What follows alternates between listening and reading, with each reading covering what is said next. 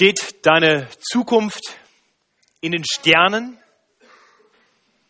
oder in einem Buch? Oder ist deine Zukunft komplett offen und etwas, das du frei gestalten kannst? Welche Rolle spielt Gott in dem allen?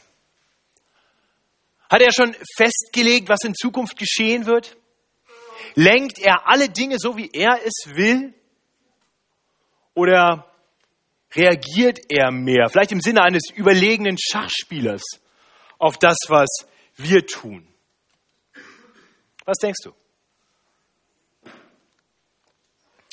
Unser heutiger Predigttext, Markus 14, die Verse 12 bis 26.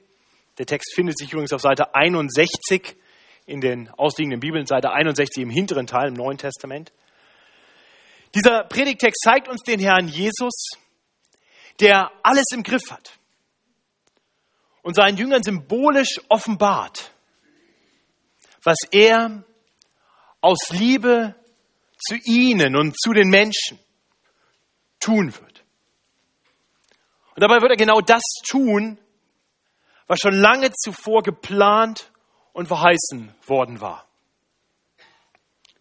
Doch gleichzeitig werden wir sehen, dass Menschen echte Entscheidungen treffen und für ihre Taten zur Rechenschaft gezogen werden.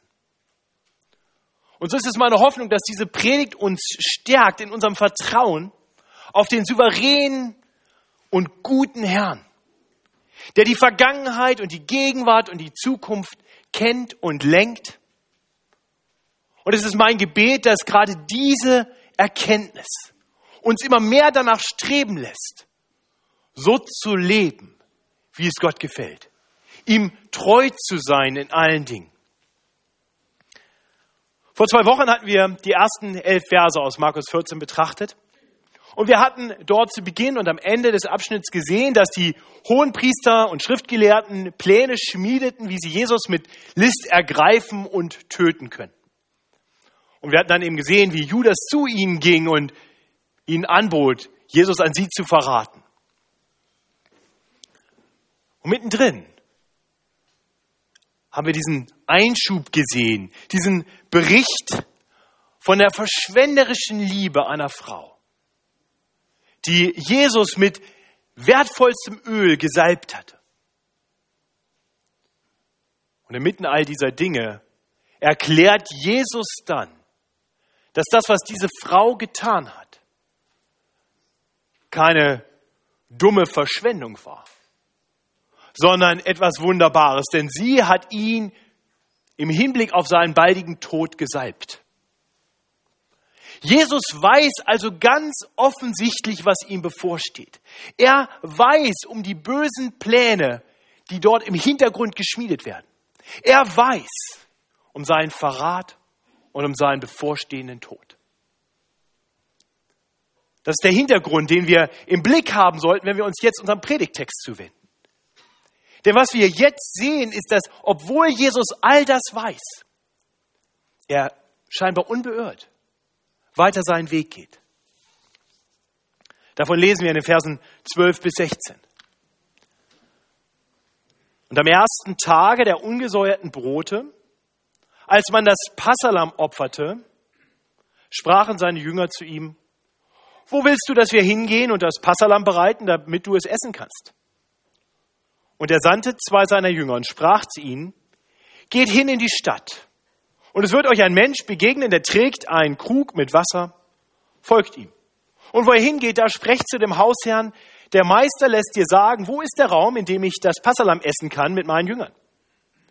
Und er wird euch einen großen Saal zeigen, der mit Polstern versehen und vorbereitet ist. Dort richtet für uns zu. Und die Jünger gingen hin und kamen in die Stadt und fanden's, wie er ihnen gesagt hatte, und bereiteten das Passalam. Also das Passafest steht vor der Tür, eben noch diese Salbung und dieser Plan, Jesus umzubringen.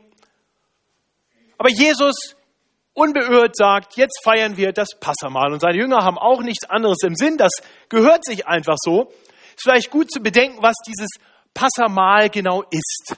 Ich denke, den meisten unter uns wird das klar sein, aber vielleicht nicht jedem. Das Passafest war das wichtigste jüdische Fest. Ja, als gute Juden, da, da musste man dieses Fest feiern. Und man musste es innerhalb der Stadtmauern in Jerusalem feiern. Das war eine Anordnung, äh, die sich im Alten Testament findet. Deswegen konnten Jesus und seine Jünger dieses Mal auch nicht da feiern, wo sie sonst ihre Essen hatten, wo sie sonst in, abends waren, nämlich in Bethanien. Sie ging ja, Jesus ging ja jeden Tag in die Stadt hinein, nach Jerusalem hinein und dann abends immer wieder raus nach Bethanien, in diese Vorstadt. Aber dort konnte man das Mahl nicht feiern. Es musste in Jerusalem gefeiert werden. Dieses Passamahl war ein Mahl, das ein Gedächtnismahl wirklich der Juden, in dem die Juden gedachten an Ereignisse, die im zweiten Buch Mose beschrieben sind. Ja, im zweiten Buch Mose, das beginnt ja damit, dass Gott ein Volk erwählt hatte, eigentlich ursprünglich nur einen Mann und dann eine Familie und es wuchs und es war zu einem großen Volk geworden, aber es war in der Sklaverei in Ägypten. Gottes Volk war versklavt. Und dann beruft Gott Mose und sagt, Mose, du sollst zum Pharao gehen und dieses Volk aus der Sklaverei befreien. Du sollst das Volk retten. Ich will dich gebrauchen. Und, und Mose geht zum Pharao, aber Gott sagt ihm auch, der Pharao wird dich nicht gehen lassen. Und genauso war es. Der Pharao ließ tatsächlich das Volk nicht gehen. Und so sendet Gott Plagen. Insgesamt zehn Plagen. Die letzte davon war die schlimmste von allen. Gott kündigte an, bei der zehnten Plage, da werde ich den Erstgeborenen in jedem Haus töten. Aber er gab den Israeliten einen Ausweg, um vor dem Zorn Gottes gerettet zu werden. Sie sollten ein Lamm, ein perfektes, reines, unbeflecktes Lamm nehmen und dieses Lamm schlachten und das Blut des Lammes an die Türpfosten streichen, sodass dann, wenn der große Tag des Zorns kommt, der Engel des Herrn das Lamm an der Tür sieht und erkennt, hier ist schon stellvertretend jemand gestorben. Das Passalam rettete die Erstgeburt der Israeliten. Und das Ganze führte dazu, dass der Pharao dann nun endlich genug hatte und die Israeliten gehen ließ.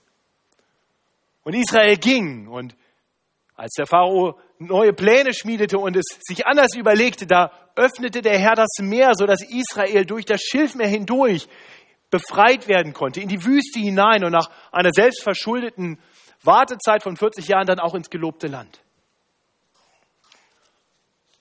Und Gott verkündete seinem Volk, diesen Tag der Rettung, dieses großartige Heilshandeln Gottes, das bedenkt jedes Jahr im Rahmen dieses Mahls, dieses Passamals.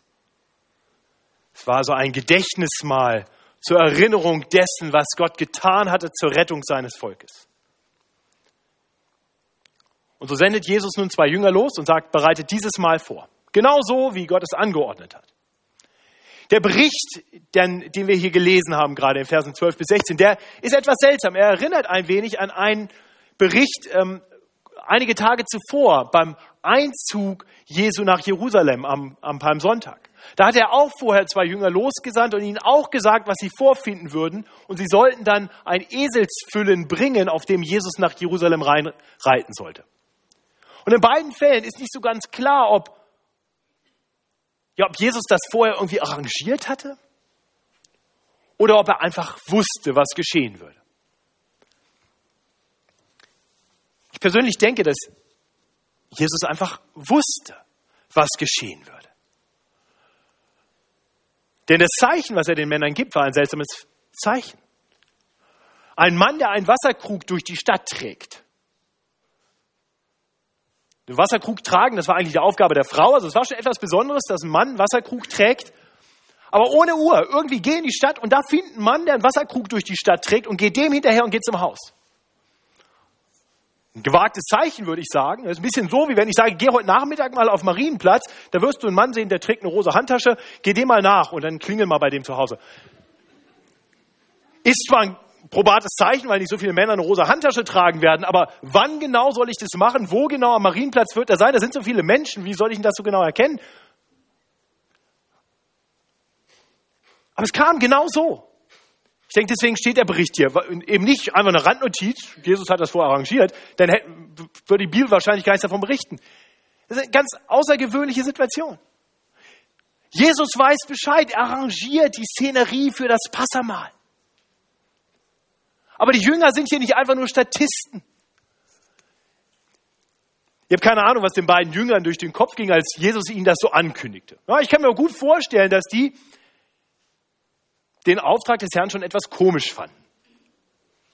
Was soll denn das? Hat, hat, hat Jesus das arrangiert oder, oder wie soll das gehen? Wie soll das funktionieren? Wie, wie sollen wir denn, also wenn Jesus das verabredet hat, wie sollen wir denn jetzt diesen Typ mit dem Wasserkrug finden? Wo, wo soll er hin und, und wann genau kommt er da vorbei?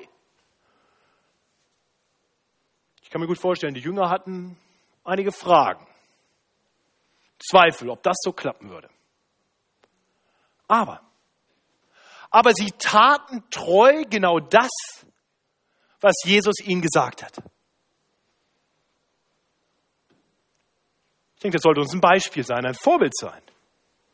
Auch wir sollten auf Jesus hören, selbst wenn wir nicht immer verstehen, was es mit bestimmten Dingen auf sich hat. Oder wenn uns manche Anweisungen, manche Gebote des Herrn vielleicht nicht sinnvoll oder praktikabel erscheinen. Die Jünger dürfen hier etwas erleben, was auch wir erleben werden, wenn wir tun, was der Herr uns sagt. Die Jünger kommen in vorbereitete Verhältnisse. Sie finden vorbereitete Verhältnisse vor.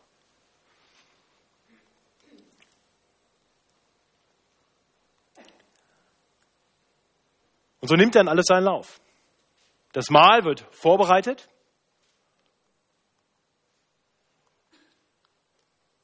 Irgendwas hakt hier. So. Das Mahl wird vorbereitet. Und so lesen wir dann, dass der Abend kommt. Das Passamahl begann nach Sonnenuntergang.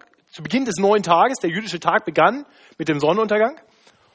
Und so heißt es dann in Vers 17 bis 21. Und am Abend kam er, Jesus, mit den Zwölfen. Und als sie bei Tisch waren und aßen, sprach Jesus, Wahrlich, ich sage euch, einer unter euch, der mit mir isst, wird mich verraten. Und sie wurden traurig und fragten ihn einer nach dem anderen, bin ich's? Er sprach zu ihnen, einer von den Zwölfen, der mit mir sein Bissen in die Schüssel taucht. Der Menschensohn geht zwar hin, wie von ihm geschrieben steht, wehe aber dem Menschen, durch den der Menschensohn verraten wird. Es wäre besser für diesen Menschen, es wäre für diesen Menschen besser, wenn er nie geboren wäre. Ja, also nachdem alle Vorbereitungen fertig waren, beginnt dieses Mahl. Und dieses Mahl, nochmal, das war ein Gedächtnismahl eines großartigen Heilshandelns Gottes. Das war sowas wie, wie unser Osterfest. Und die, das war sicherlich eine andächtige, aber doch sehr frohe Feier. Und dann sagt Jesus Worte, die die Stimmung, die frohe Stimmung, sicher zu einem abrupten Ende bringen. Wahrlich, ich sage euch, einer unter euch, der mit mir ist, wird mich verraten. Jetzt werden die Jünger traurig, wahrscheinlich schockiert. Jesus hatte zwar schon mehrfach angekündigt, dass er verraten werden würde und dass man ihn töten würde. Ist aber fraglich, ob die Jünger das wirklich schon verstanden hatten. Aber was auf jeden Fall ein Schock für sie gewesen sein muss, ist, dass Jesus ihnen hier sagt, einer von euch, einer von euch wird mich verraten.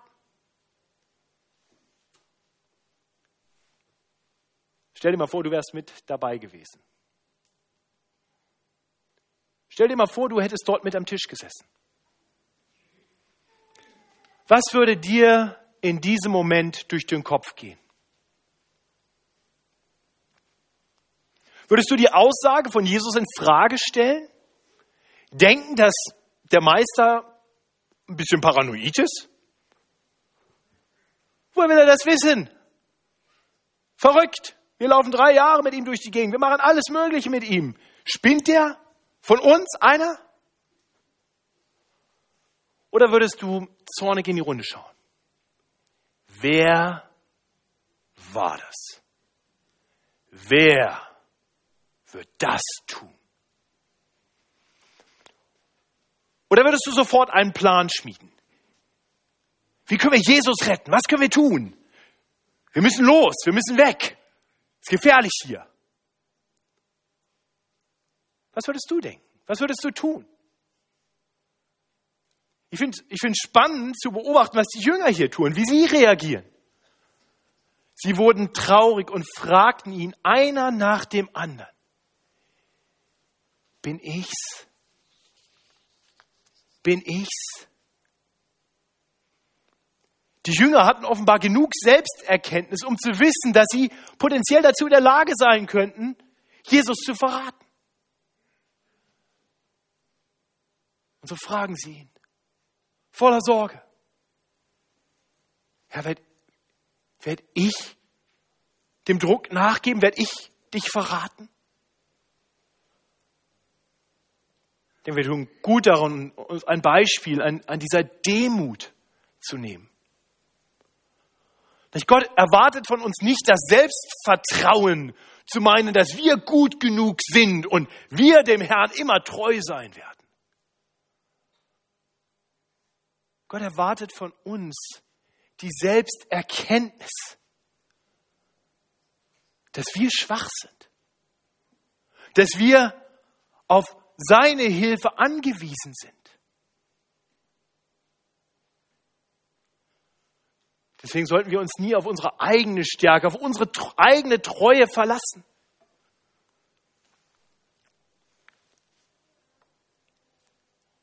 Wenn wir Gott treu bleiben, wenn wir Gott treu bleiben, dann ist das nicht primär unsere Leistung, sondern das gnädige Werk des Herrn in unserem Leben, der uns in seiner großen Liebe fest in seiner Hand hält und keines seiner Schafe verliert. Jesus hatte seinen Jüngern das schon erklärt. Das ist aber der Wille dessen, der mich gesandt hat, dass ich nichts verliere von allem, was er mir gegeben hat, sondern dass ich es auferwecke am jüngsten Tag.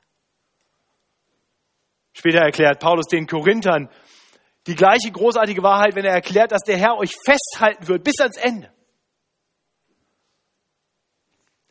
Diese großartigen Zusagen der Treue Gottes Die gelten all denen, die ein wirklich bekehrtes Herz haben, die wirklich Jünger des Herrn sind.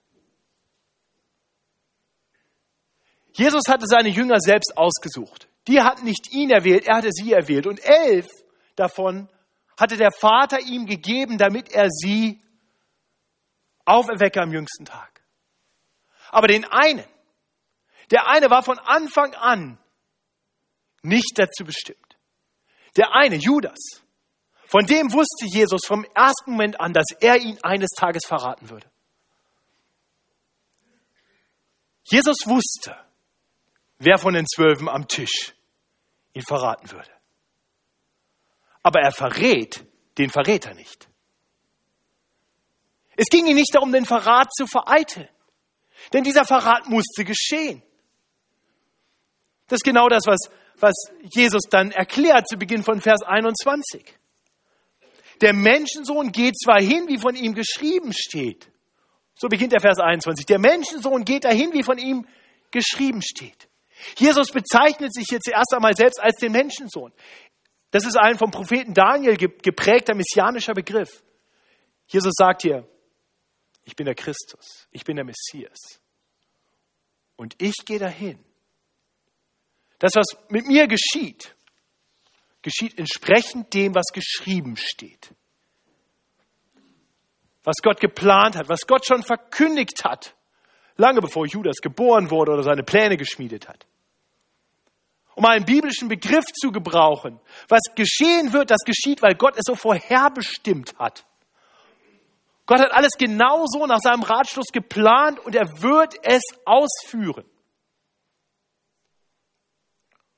Unser begrenzter menschlicher Verstand, der führt uns dann manchmal dazu, zu Schlussfolgern, dass dann der Mensch ja nicht verantwortlich sein kann vor Gott. Dass Judas dann ja nicht zur Rechenschaft gezogen werden kann. Aber das stimmt nicht. Auch wenn der absolut souveräne Gott das alles so vorherbestimmt hat, so, so ist der Mensch doch gleichzeitig voll und ganz verantwortlich für sein Handeln. Und so wird der Verräter, auch wenn er dabei als Gottes Werkzeug gebraucht wird von Gott, für seinen Verrat zur Rechenschaft gezogen werden. Das ist der zweite Teil in diesem Vers. Weh aber dem Menschen, durch den der Menschensohn verrat wird. Es wäre für diesen Menschen besser, wenn er nie geboren wäre. Die gerechte Strafe für Beihilfe zum Mord an Gott. Die gerechte Strafe für den Verrat des Herrn Jesus Christus ist die ewige Verdammnis der Hölle. Und das ist so schrecklich. Das, was die Feinde Gottes erwartet, ist so schrecklich. Dass es besser wäre, sie wären nie geboren worden. Was für eine fürchterliche Warnung. Man, man hätte jetzt denken können, dass nach, nach diesen Worten das frohe Festmahl ein jähes Ende nehmen würde. Aber so war es nicht. Das Mahl geht weiter. Das sehen wir in den Versen 22 bis 26. Nicht entsprechend der jüdischen Tradition hatte dieses Mahl ein, eine feste Liturgie, einen festen Ablauf. Es gab vier Kelche, die getrunken werden mussten. Und, und dann gab es bestimmte Einsetzungsworte, die gesprochen wurden bei den verschiedenen Speisen und bei den verschiedenen Kelchen. Unser Text zeigt uns hier nur einen ganz kurzen Ausschnitt von diesem Festmahl, was sich über mehrere Stunden erstreckte. Ich lese uns mal die Verse 22 bis 26.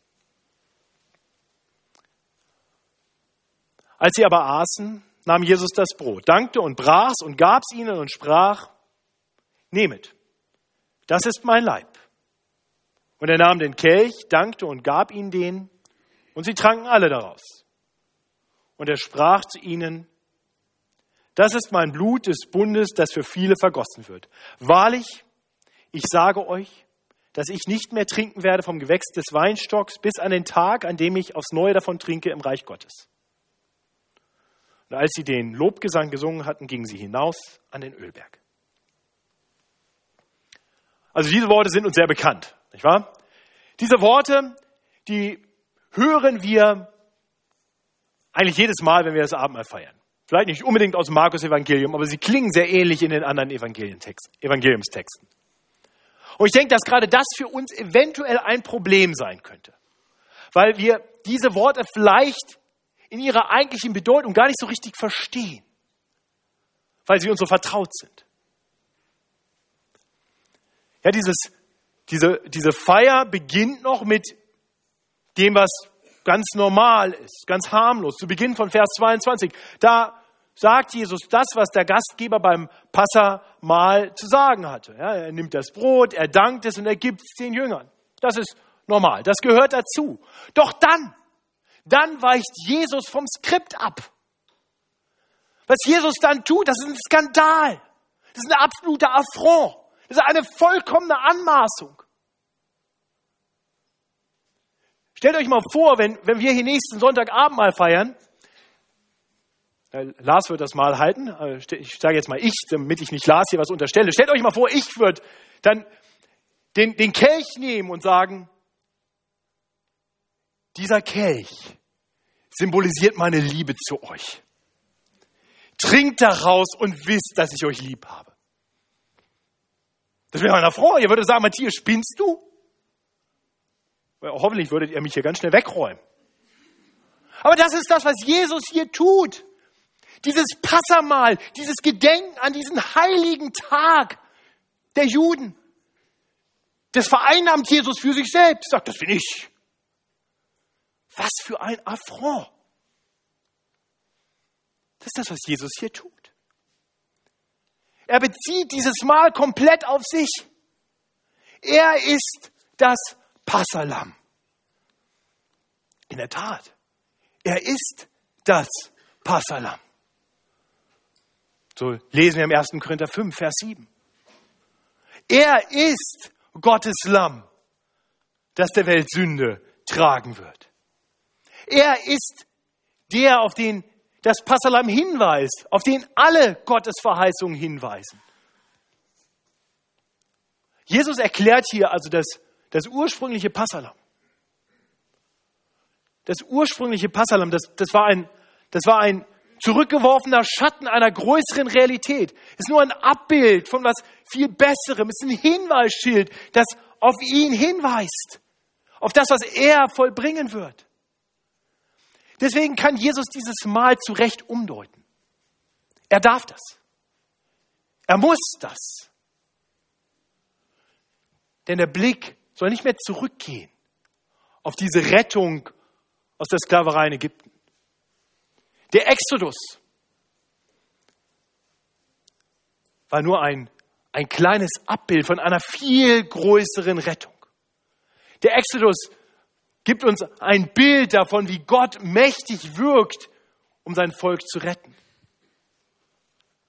Aber es weist hin auf etwas viel Größeres, auf eine noch bevorstehende, damals noch bevorstehende, viel größere und ewige Rettung. Denn die Rettung aus dem Exodus, die hat ja nicht so richtig funktioniert. Das Volk war inzwischen eigentlich wieder versklavt. Man lebte unter römischer Besatzungsmacht. Und so nimmt Jesus Brot und Wein und gibt diesem Mahl eine neue Bedeutung. Brot und Wein sind dabei einfach nur Symbole, die, die uns an sich nicht helfen können. Judas hat von dem Brot gegessen, das Jesus gebrochen und verteilt hatte. Das Brot selbst konnte Judas nicht helfen, es konnte ihn nicht retten. Er hatte sich gegen Jesus gestellt und dafür musste er sich vor Gott verantworten. Es ist gut für uns, das zu bedenken. Brot und Wein werden uns nicht retten. Wenn wir nächste Woche das Abendmahl feiern, dann sollten wir uns nicht einbilden, dass da mystisch irgendwas passiert und wir Rettung aufnehmen. Das ist Blödsinn. Wir werden uns alle vor Gott verantworten müssen eines Tages. Der Herr wird als, vollkommener, als vollkommen gerechter Richter wiederkommen. Und er wird dann jede böse Tat, jedes böse Wort, jeden sündigen Gedanken richten. Da kannst du da nicht sagen, aber ich habe ja von dem Brot gegessen. Ich habe den Wein getrunken. Die Frage ist, kannst du vor Gott bestehen?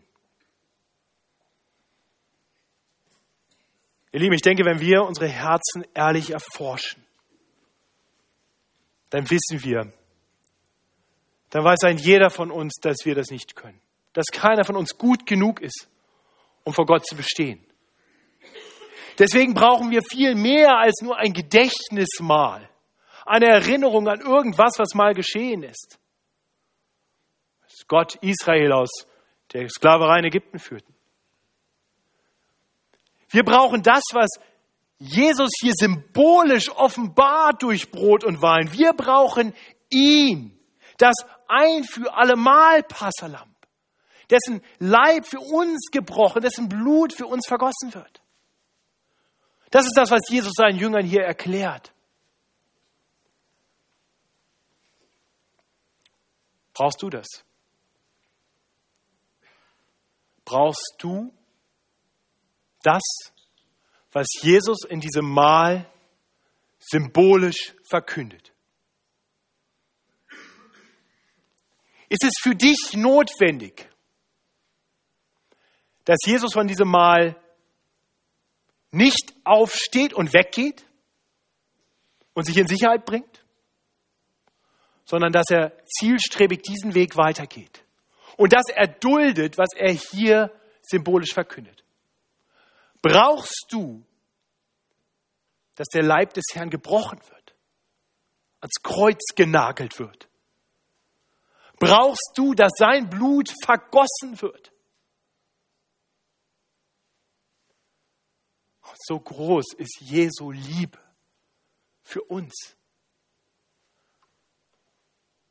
Er weiß, was mit ihm geschehen wird. Er verkündet es hier. Und er lässt sich durch nichts abhalten.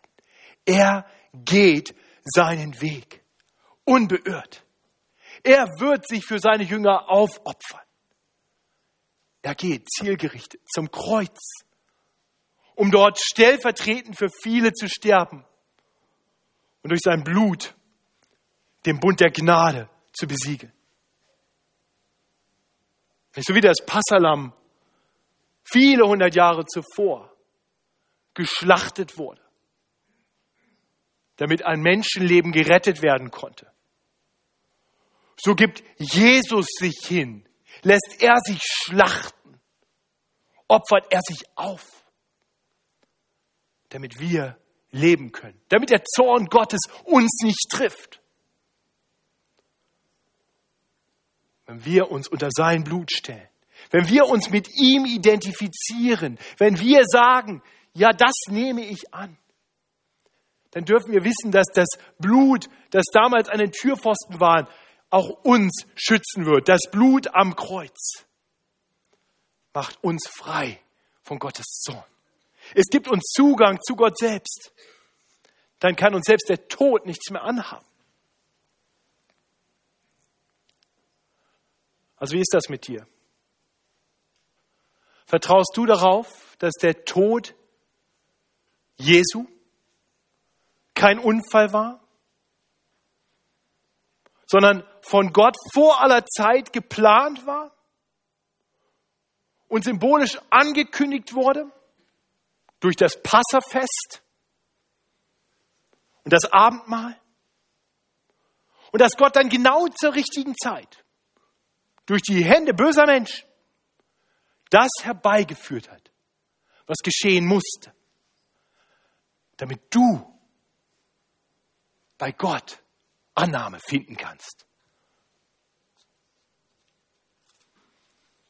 Wenn du das noch nicht verstanden hast, dann komm und sprich mit mir, sprich mit Lars, sprich mit Markus, sprich mit einem der Ältesten oder dem Freund, der dich mitgebracht hat.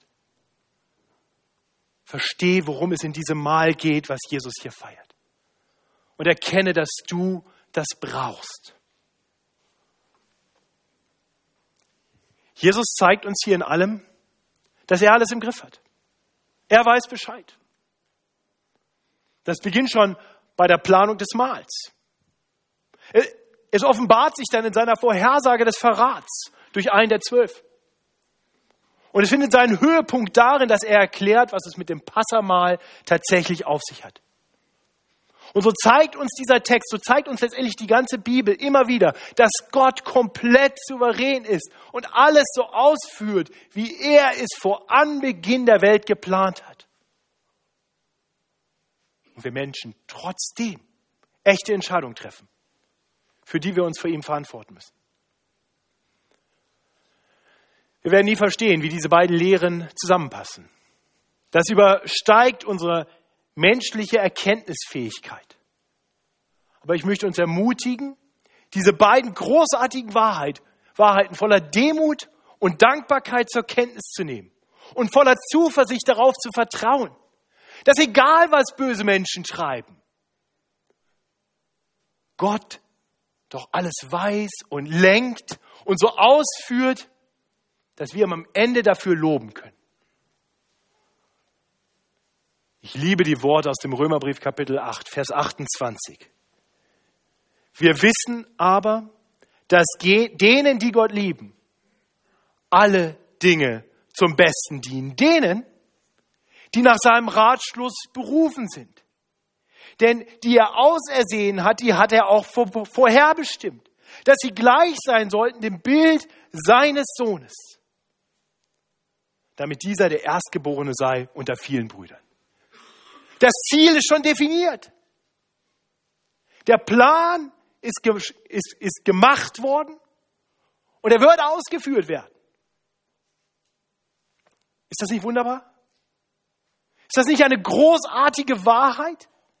Wir dürfen, wenn wir Kinder Gottes sind, gewiss sein, dass nichts und niemand Gottes Pläne durcheinander bringen wird. Seine guten Pläne. Das letzte Wort über die Zukunft, das ist schon gesprochen. Jesus macht das zum Abschluss seines Mahls deutlich. Zum Abschluss dieses Mahls zeigt er uns, zeigt er seinen Jüngern, gibt er ihnen so einen ganz kleinen Einblick in die Zukunft. Vers 25. Ah, ich glaube, die wir aus. Irgendwas funktioniert hier nicht.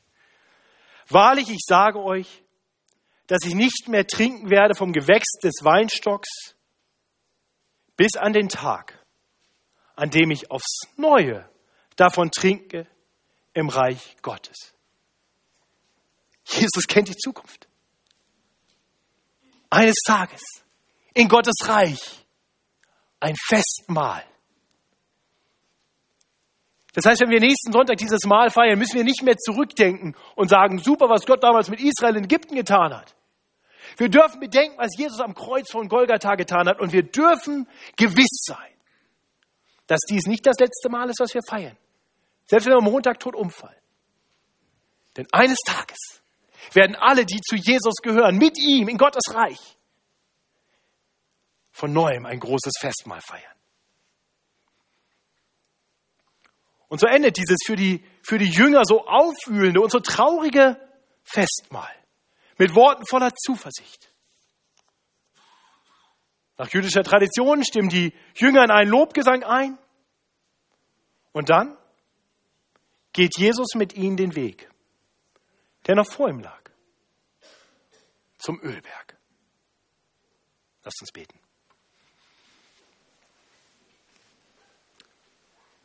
Lieber Herr Jesus, wir sehen hier, wie treu und zielstrebig du ausführst, was du zusammen mit deinem himmlischen Vater vor Anbeginn der Welt geplant hast. Du lässt dich von nichts abhalten. Selbst der Verrat eines deiner engsten Freunde führt nicht dazu, dass du einen anderen Weg gehst, dass du dich abwendest und auf dich selbst bedacht agierst. Du gehst hinaus an den Ölberg, so lesen wir das hier. Du gingst damals hinaus an den Ölberg, um dort deinen Verräter zu treffen. Du gingst zum Kreuz von Golgatha, um dort für uns zu sterben. Oh Herr, danke, dass du so planvoll agierst. Und danke, dass du nicht nur die damalige Zeit fest geplant hattest, alle Umstände deines Lebens, so vieles davon, was schon lange zuvor im Alten Testament verheißen war, sondern dass auch heute jeder Tag in deiner Hand ist. Dass du Bescheid weißt über alle Details in unserem Leben und dass du alle Dinge lenkst, sodass wir wissen dürfen, selbst die Dinge, die uns schlimm erscheinen in unserem Leben, sind nicht außerhalb deiner Reichweite, sondern du wirst selbst das Böse und Schlimme gebrauchen, um Gutes hervorzubringen. Danke, dass du uns verheißen hast, dass uns alle Dinge zum Besten dienen werden. Und danke, dass du uns verheißen hast, dass wenn wir deine Kinder sind, wir eines Tages in deiner Herrlichkeit sein werden. Denn du bist treu und tust, was du versprochen hast. Und wir preisen dich dafür. Amen. Lasst uns zum Abschluss aufstehen.